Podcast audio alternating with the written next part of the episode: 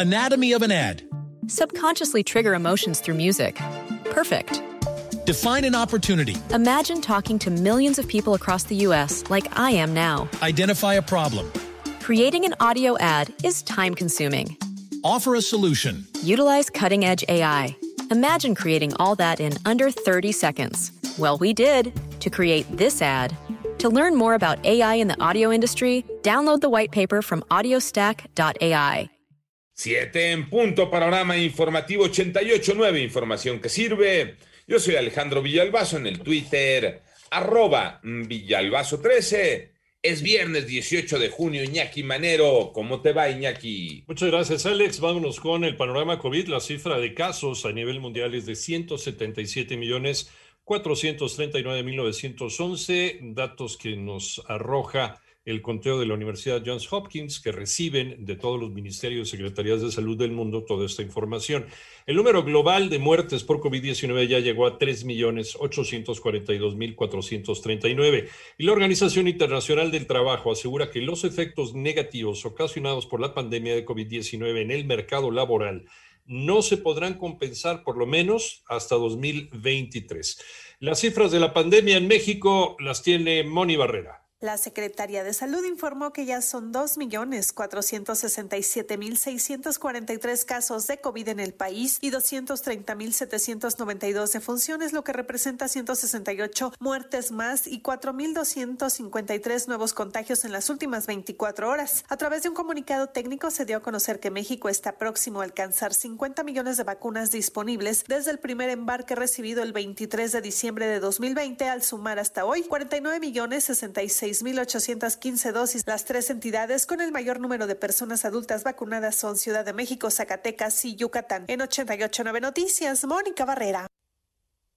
En el panorama nacional, autoridades federales y estatales localizaron la mayoría de los 7 millones de cartuchos útiles que fueron robados por un grupo de hombres armados en Guanajuato. Y tras la revisión fiscal de la línea 12 del metro, el Colegio de Ingenieros Civiles de México recomendó no reiniciar la operación del tramo elevado ni del subterráneo. Dos periodistas fueron asesinados en las últimas 48 horas en México, Gustavo Sánchez Cabrera en Oaxaca y Enrique García García en el Estado de México.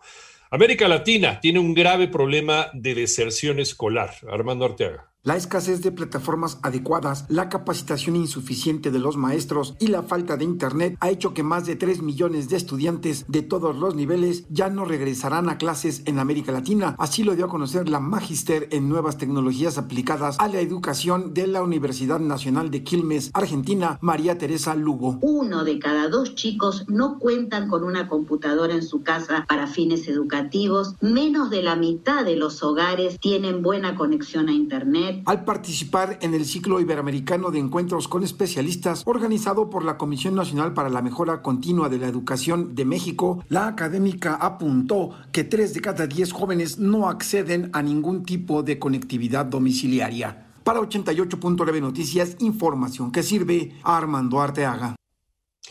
Por otro lado, la Secretaría de Educación Pública adelantó un proyecto de calendario escolar 2021-2022, el cual contempla 200 días efectivos. Se espera que las clases comiencen el 30 de agosto del 2021 y concluyan el 28 de julio de 2022, al tiempo de garantizar tres periodos vacacionales. El panorama internacional, la Fuerza Aérea israelí llevó a cabo bombardeos en la franja de Gaza entre la noche del jueves y la madrugada de hoy viernes, luego de que militantes palestinos lanzaran globos incendiarios. Al menos una persona murió, otras 12 resultaron heridas en distintos puntos de la zona metropolitana de Phoenix, en Arizona, después de que un sujeto comenzara a disparar aparentemente al azar desde un auto. Y de acuerdo con un nuevo estudio de la Agencia de Salud de la Organización de las Naciones Unidas, la tasa de suicidios masculina dobla la femenina y representa la cuarta causa de muertes entre jóvenes de 15 a 29 años de edad, tras los traumatismos por accidentes de tráfico, tuberculosis y la violencia interpersonal.